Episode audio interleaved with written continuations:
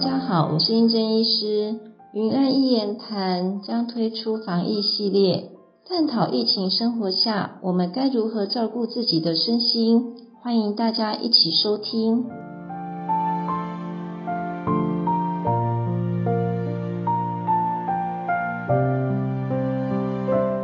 最近很多人问我，到底长辈要不要打疫苗？我的回答是这样：打的考量是什么？不打的考量又是什么？在疫情爆发以来，我们关注的问题是，到底什么时候才能打到疫苗？而在打疫苗的这一阵子下来，越来越多的长辈猝死的案件，我们开始却步了。打跟不打变成我们最大的难题。很多人会去关注，到底打哪种疫苗会比较安全？但我的考量并不是这样，应该是说，我们来想想，到底为什么打疫苗会猝死？这要讨论到我们对慢性病治疗的方式。我们国内对慢性病的治疗比较偏向的是延长生命的控制疗法，把很多的指数控制下来，让目前的身体机能能够维持。比方说降血压，比方说洗肾，比方说开刀，许多中老年人都经历无数次的手术，甚至中风过的治疗，在这样的整个身体的经络系统、血液系统，它本身就不是一个非常强健的状态。机能是下降的，甚至是不足的。当然，遇到疫苗或者是病毒感染之下，它的承受度一定是非常的弱，致死率当然就会偏高。当这样的经验值下来的时候，我们不妨思考：我们平时是要怎么去照顾自己的身体？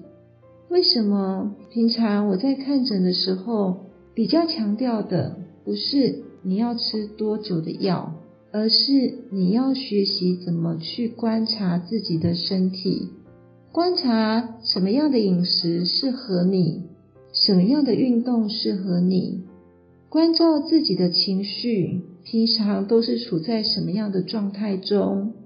今天一整天下来的自己。是舒服的吗？还是只是去健康检查出来哦？你很好，你没事，血压各方面都维持住了。这个维持并不代表它是在一个良好的状态。每个人对身体的关照，还有对自己身体健康的观念并不一样。这只有你自己去决定，而不是医师帮你决定。如果我们每个人都可以学习到，我每天的生活也许没有办法很健康，但是我会很清楚我身体的状态。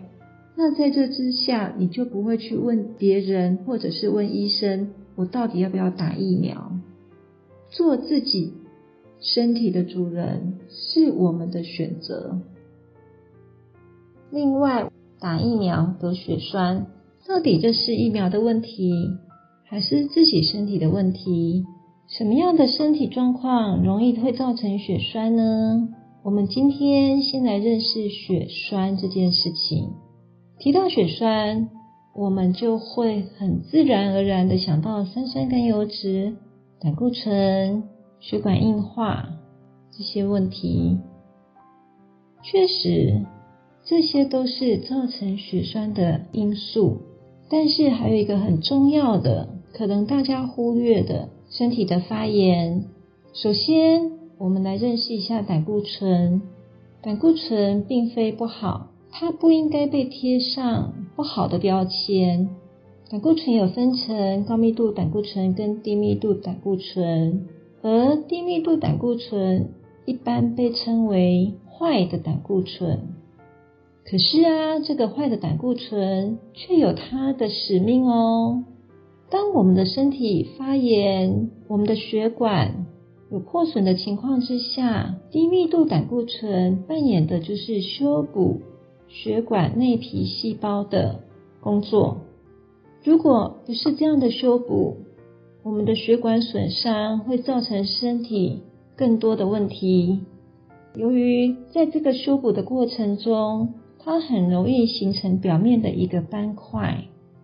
而这个斑块脱落了，随着血管的血流到处流窜的时候，它就容易造成所谓的血栓，可能造成心脏衰竭、脑中风、肾衰竭等状况。